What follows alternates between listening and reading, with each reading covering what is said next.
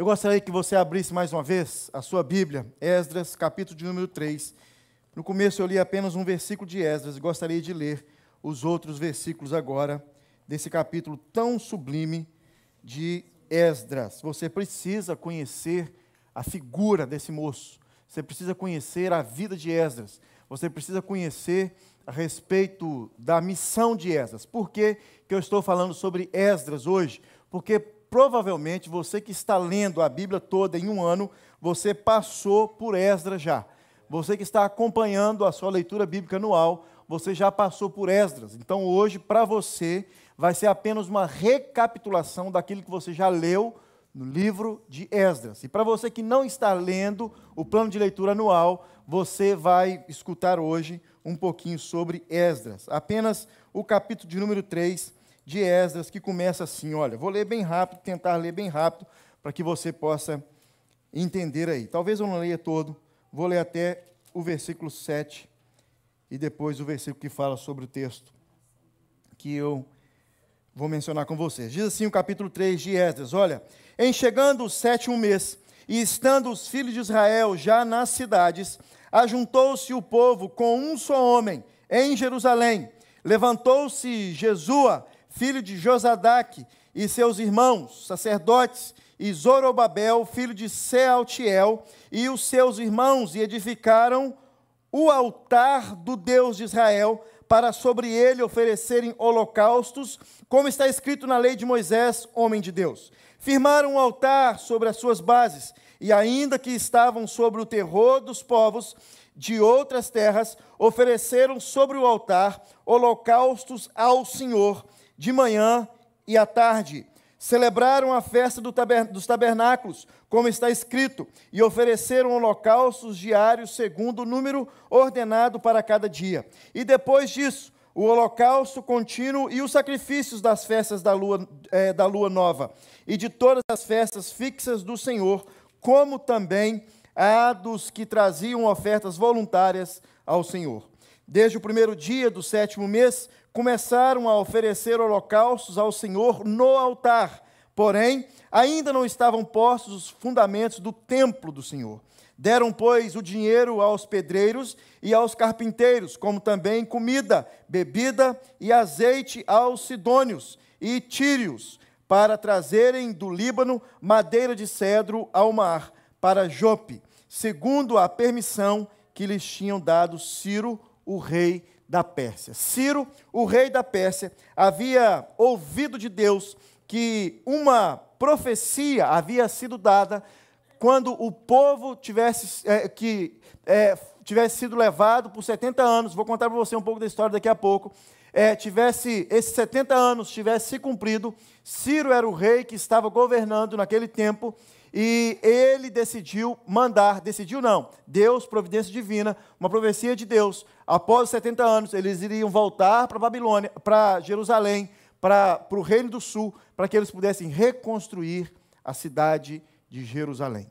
Conto para você a história, olha para você ver, olha, a, a, reedificação do templo do Senhor, a, a, do altar do Senhor, a história de, até chegar em Esdras em um minuto. Presta atenção, bem rapidinho. A terra estava sem forma e vazia, Gênesis capítulo 1. Então Deus em seis dias criou tudo que você está vendo aqui hoje, Gênesis capítulo 2. Então veio Adão e Eva, desobedeceram a Deus e foram expulsos do jardim, Gênesis capítulo 3. Deus escolhe um povo e o separa para si. O primeiro povo Deus chama de hebreus, porque vieram de Abraão, descendente de Eber. O segundo povo, aliás, o mesmo povo, mas com o segundo nome, Deus os chama de israelitas, descendentes é, de Israel. Quem que era esse Israel? Jacó, neto de Abraão, Gênesis capítulo 27. Então entra o Egito na história. O povo é levado cativo no Egito. Aliás, não foi levado cativo no Egito. Lembra da história de José? José leva a sua família para o Egito. E lá no Egito, José morre, pai de José morre, os irmãos de José morrem. E eles viraram então ali uma nação poderosa e grande. E Faraó pegou essa nação poderosa e grande e os transformou em escravos. Entra a história do Egito aqui agora. Os descendentes de Jacó e Israel acabaram todos escravos no Egito, Êxodo capítulo 2. Ao serem libertos do Egito, Deus promete uma terra que mana leite e mel. Lembra? 40 anos caminhando pelo deserto. E eles caminham então para o deserto, mas não seria tão simples conquistar essas terras. Já morando na terra prometida, os israelitas pedem um rei, 1 Samuel capítulo 8, e Samuel era o profeta que ungiu o primeiro rei que eles pediram, que foi quem? Saul, homem grande, forte, poder, é, é, bonitão. Então eles pediram Saul para ser o rei. É, é, Samuel, pressionado pelo povo, unge Saul o rei. Ao longo de 340 anos, é, desculpe, após é, Salomão os três primeiros reis, Saul, Davi e Salomão. Após Salomão, é, o terceiro rei, o povo se divide em duas nações apenas. A nação do sul e a nação do norte. No norte ficam dez tribos. Dez tribos vão para o norte da terra prometida. E duas tribos, a tribo de Judá e a tribo de Benjamim, ficam no sul, onde se encontra a cidade de Jerusalém.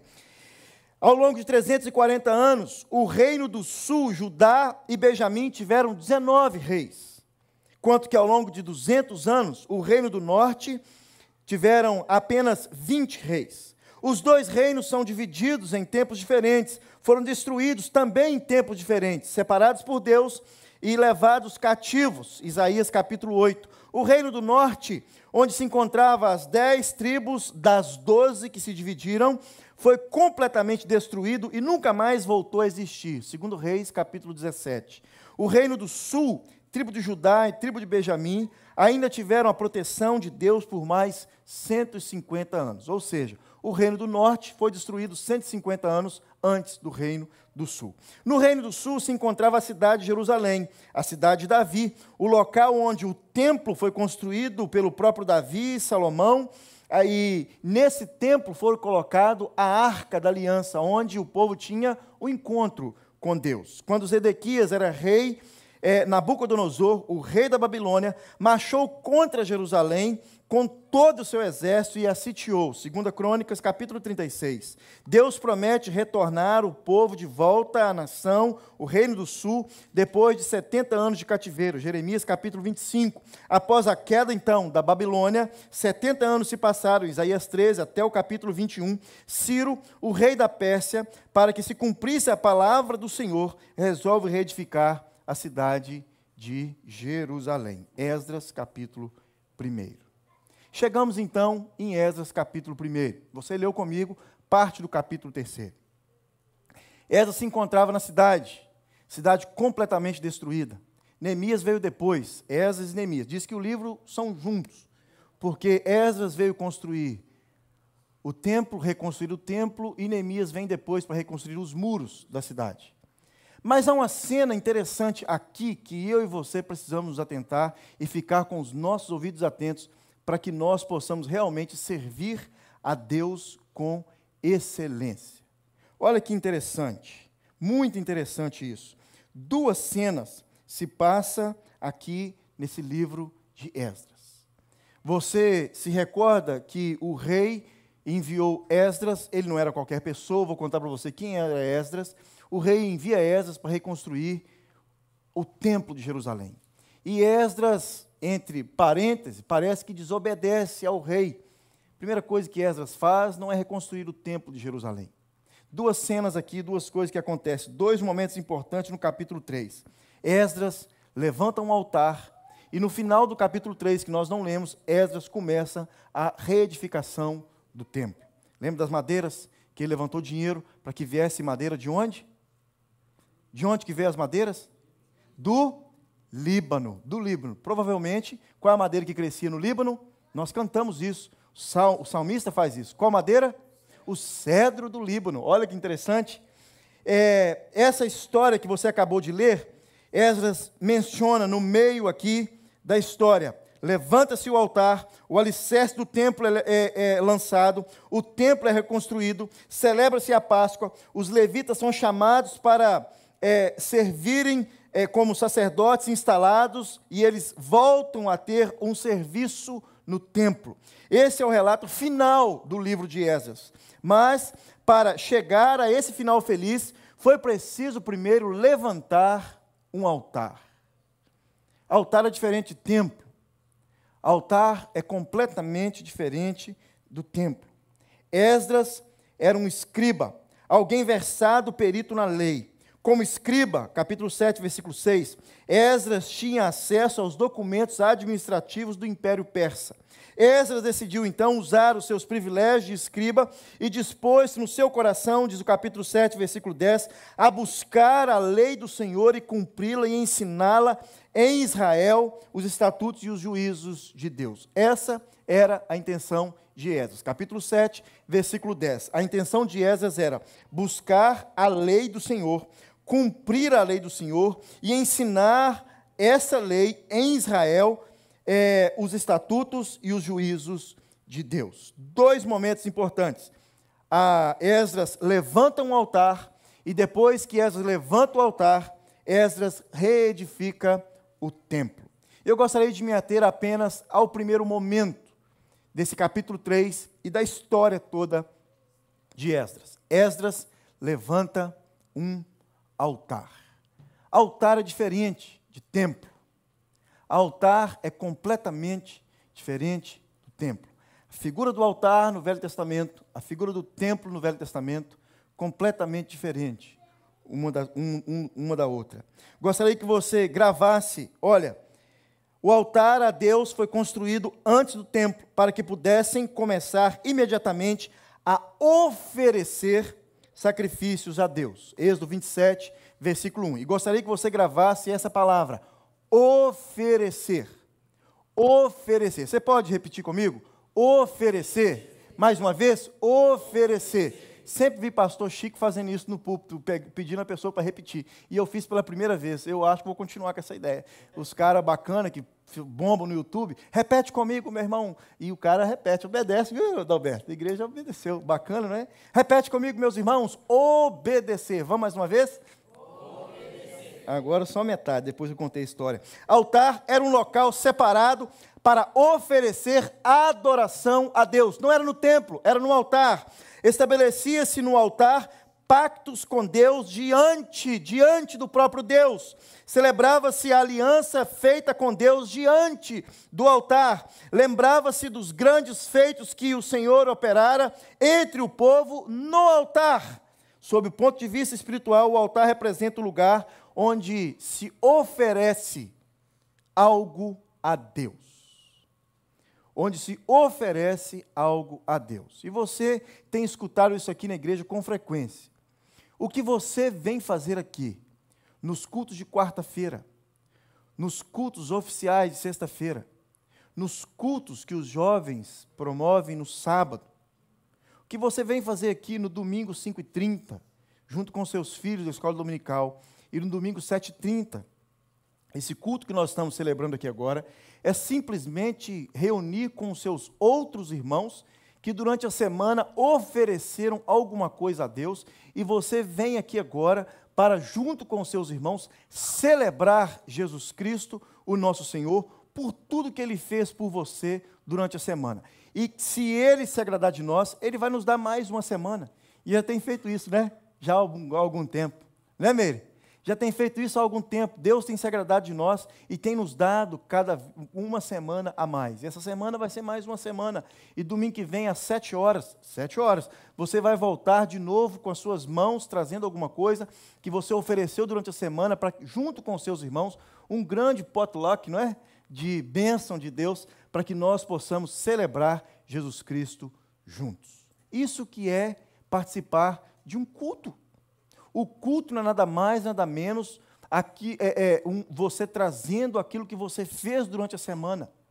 E quando você traz aquilo que você fez durante a semana, o fruto do seu relacionamento durante a semana com Deus, a sua entrada naquela porta não é horizontal, como o pastor disse, a sua entrada naquela porta é vertical, completamente vertical. O seu objetivo é apenas um.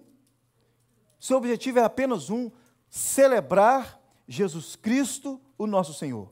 Você tem percebido que nas nossas propagandas de internet, aqui próprio dentro da igreja, nós convidamos você para voltar para oferecer a Deus um culto de celebração. Celebração. É assim que nós convidamos você para voltar no próximo domingo às, 5 às 7 horas.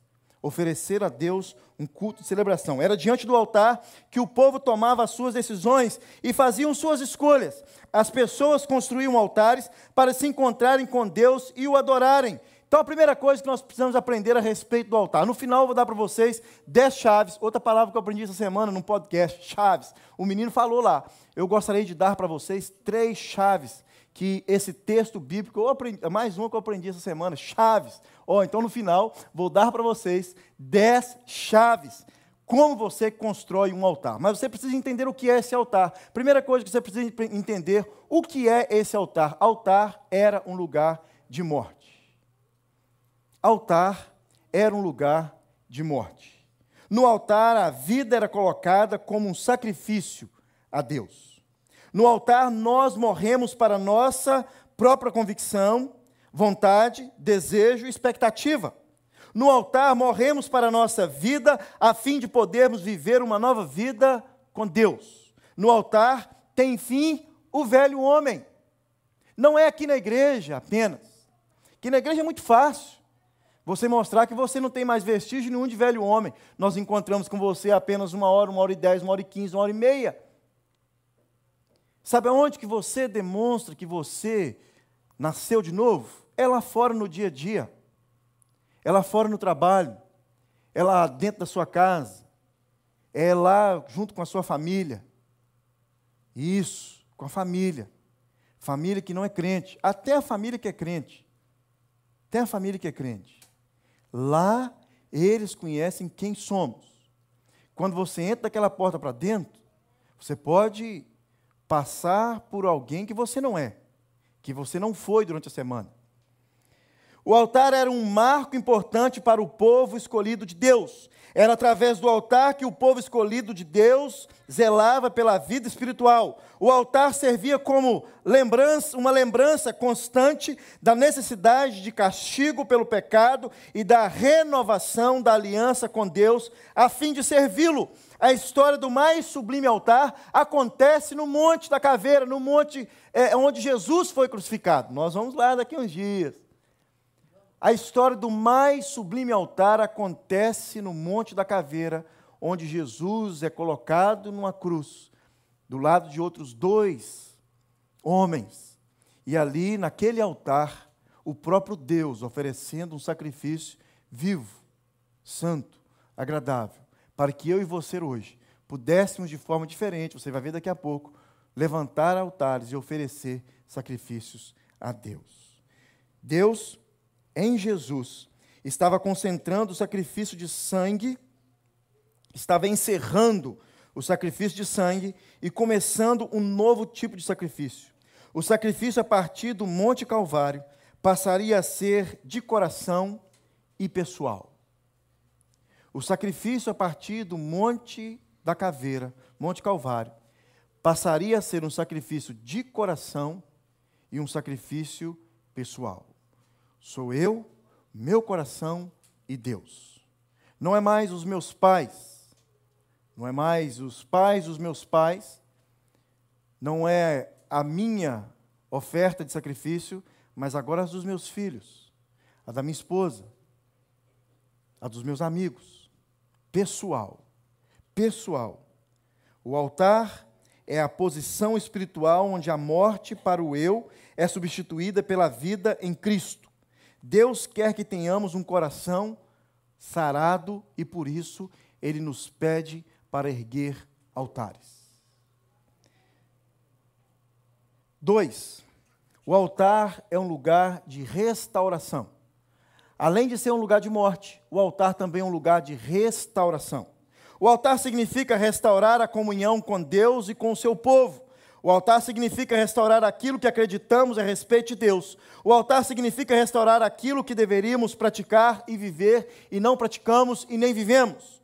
É, ao erguer um altar, relembramos daquilo que estava esquecido.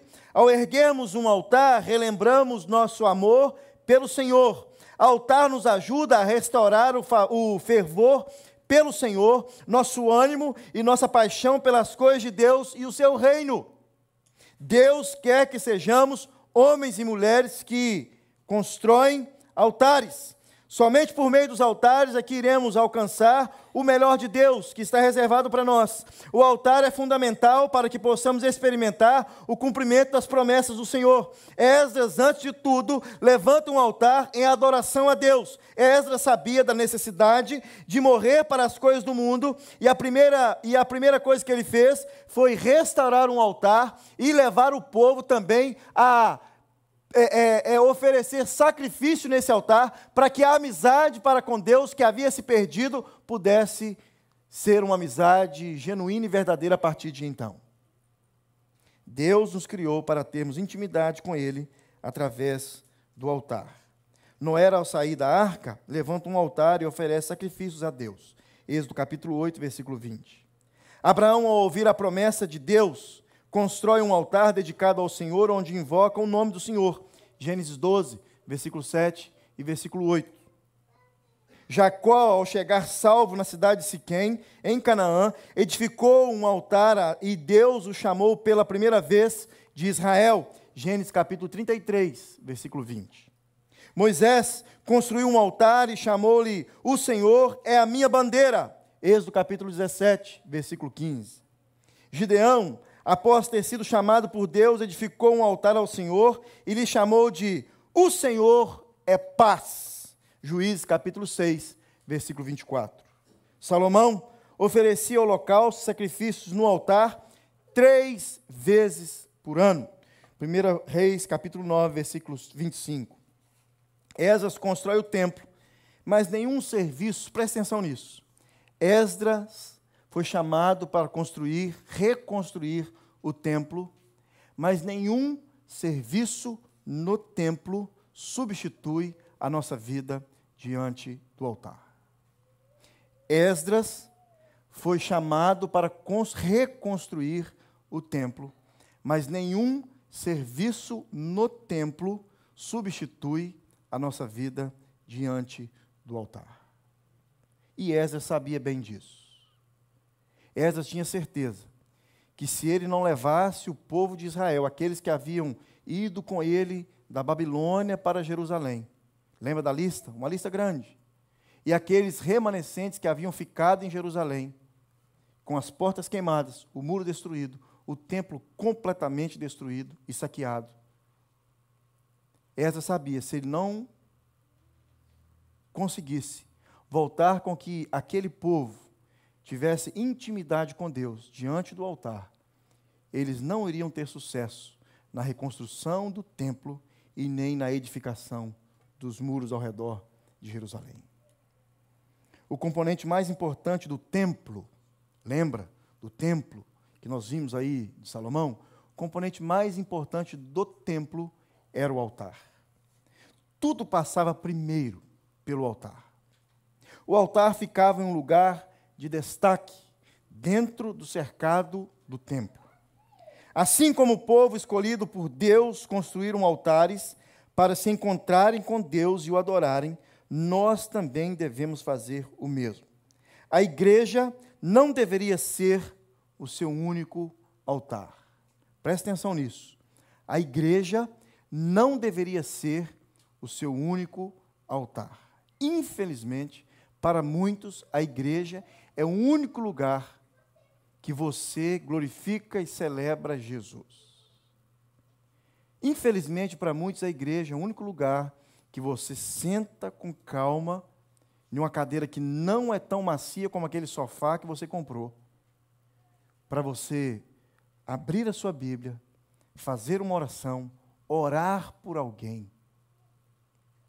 Para muitas pessoas, a única oportunidade que ele tem durante a semana de fazer uma oração, uma leitura bíblica, de estar conectado com Deus, é aqui nesse altar, é aqui dentro da igreja. Como combinei com vocês, dez chaves, dez chaves para que você possa construir o altar hoje. Primeira chave: separe um tempo a sós com Deus todos os dias. Você tem um tempo a sós com Deus todos os dias? Não estou falando duas, três, quatro horas, cinco horas, talvez nem 30 minutos. Mas você tem um tempo a sós com Deus, todos, pastor, não, você conhece Canadá, né, pastor? Não dá tempo, né? Ah, que não dá, Zé. Que não dá. Então, a primeira chave, separe um tempo a sós com Deus todos os dias. Essa chave vai bater na sua cabeça partir do momento que você sair daquela porta ali. Assim, sabe?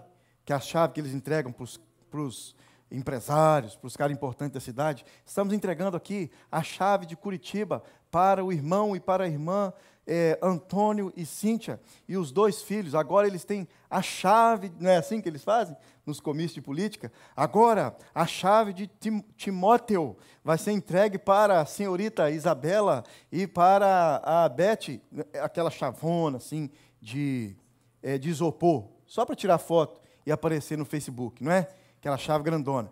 Deus vai bater na sua cabeça com essa chave grandona. Separe um tempo sós com Deus. Separe um tempo sós com Deus. Separe um tempo a sós com Deus todos os dias. Separe um lugar, segunda chave, separe um lugar para estar a sós com Deus todos os dias. Um tempo e um lugar. Um tempo e um lugar. Mas, pastor, você não sabe, eu moro num quarto com três pessoas. Tem gente boa. Um tempo e um lugar. Um tempo e um lugar. Quando eu cheguei aqui, é, meu pai já estava aqui, já tinha uns quatro, cinco meses.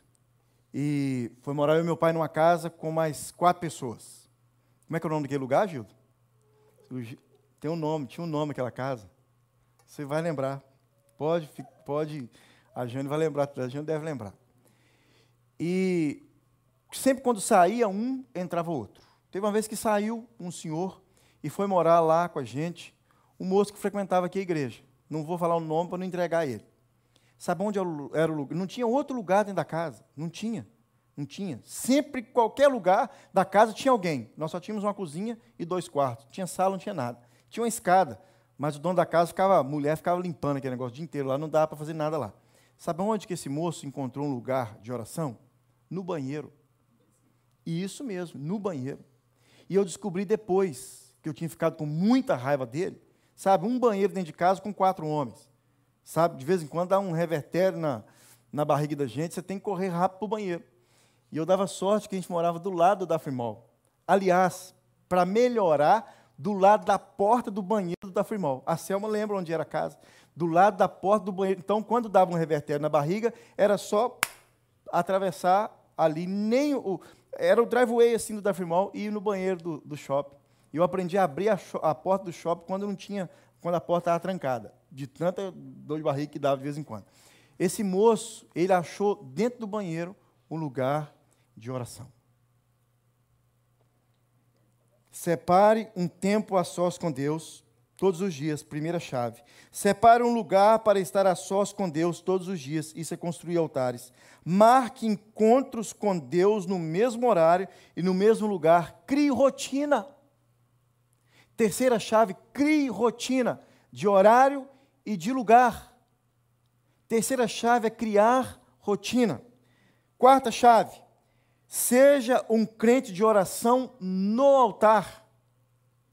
Se você separar um tempo, criar um lugar, criar uma rotina, você vai ser um crente de oração naquele lugar, no altar, e Deus se agrada disso. Quinta chave, seja um crente que lê a Bíblia no altar. Ah, pastor, mas eu só tenho 10 minutos, 5 para ler a Bíblia e 5 para orar. Ah, mas eu não sou muito de leitura, não, pastor. Ok, 9 para orar e 1 para ler a Bíblia. Ah, pastor, mas nem assim, não sou muito de ler, não. Ah, e também, pela, pelo amor de Deus, né? Um minuto. Sexta chave. Seja um crente apaixonado pela igreja. Sabia disso, não? Isso é construir altar ser apaixonado pela igreja, que quando você for ler a Bíblia, quando você for fazer a sua oração, você vai lembrar da igreja. Seja um crente apaixonado pela igreja. Sétima chave, seja um crente comprometido com a pregação do Evangelho. Pare de perder tempo com coisas que não seja a palavra de Deus. Para e faz aí uma recapitulação do tempo que você gasta para com o tempo que você investe na palavra de Deus. Sétima chave. Oitava chave. Seja um crente inspirador. Fale para outros o que você está fazendo, como você está construindo altares. Talvez se for uma pessoa não crente, não fala construir altar, não, que ele vai ficar doido lá e não sabe o que é isso ainda. Ele vai falar assim: não é possível que ele está levando cimento, tijolo é, da obra para construir dentro da casa dele um, um negócio, um altar. E não é possível que ele é um, um macumbeiro desse tamanho que constrói dentro da casa dele aquele negócio lá de fazer oferendas. É, é, ué. Vai nos, nos stores chineses aí para você ver. Ali no Nation, ali, ó. Ali no Nation, você for andar ali meio ali, você sabe onde está o altarzinho deles ali. Qualquer store chinês tem lá o altar deles. Oitava chave, seja um crente inspirador. Fale para outros aquilo que você está fazendo, orando, lendo a Bíblia. Tem um lugar, tem um tempo. Deixe as pessoas saberem. Nona chave, nona chave, seja um crente disposto a servir. Isso é construir altar. Essas não foi aqui para passear, para ver como é que estava a tão famosa cidade de Jerusalém. Essas não foi lá para ver como que estava a destruição de Jerusalém, para tirar foto e postar nas redes sociais. Não, Esdras estava disposto a servir, por isso ele foi até Jerusalém. Então, oitava chave, nona chave, seja um crente disposto a servir. E décima chave para a gente ir embora, eu gostaria de convidar você a ficar de pé. Seja um crente crente. Já viu isso? Não. Veio um pastor aqui uma vez e falou isso, e eu peguei isso para mim. Seja um crente crente. Crente crente. Crente verdade. Crente meia boca, não. Crente crente. Crente crente. Crente que constrói altares, crente que levanta altares, crente que ergue altar. Seja um crente crente. Eu gostaria que você abaixasse sua cabeça, fechasse seus olhos e fizesse uma boa oração, pedindo assim: Deus, que o Senhor me ajude a construir ainda hoje um altar. Deus, eu tenho tempo sim, tenho, tenho, tenho tempo. Ah, mas eu já tenho feito, às vezes de manhã, às vezes à tarde, às vezes à noite, quando chove, dá mais tempo. Não é isso que eu estou falando, não, meu irmão. Você precisa construir um altar da forma correta. Todos os dias, no mesmo bate-canal e na mesma bate, um bate-local. Todos os dias, no mesmo horário e no mesmo lugar.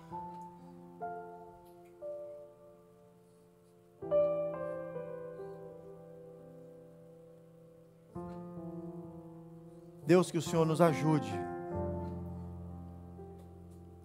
E que quando, Deus, essas chaves começarem a bater, minha cabeça, meu coração, que o Senhor possa, Deus, no nome de Jesus, assim, de uma forma sobrenatural,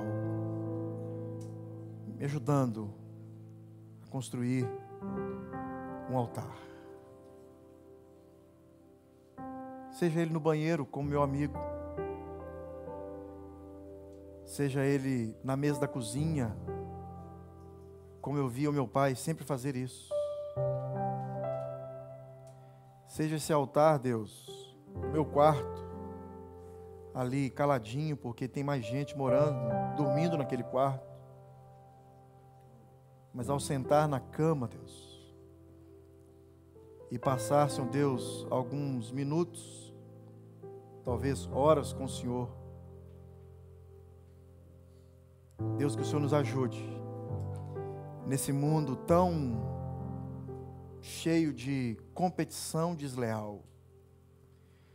Que o Senhor nos ajude, Deus, a olhar para um moço como esse aqui, Esdras, que também tinha, Deus, pessoas ao redor atrapalhando para que ele não construísse nada mas o pequeno a parte do texto que lemos, nós lemos que mesmo diante das adversidades, Esdras constrói um altar e oferece sacrifício a Deus.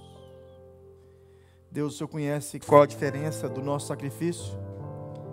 Talvez o sacrifício para alguns é acordar meia hora antes. Talvez o sacrifício para outros, Deus, é realmente o lugar. Que o Senhor possa nos ajudar, Deus, a erguer um altar de adoração, para que possamos continuar sendo crente, crente. Que o Senhor nos abençoe e nos guarde.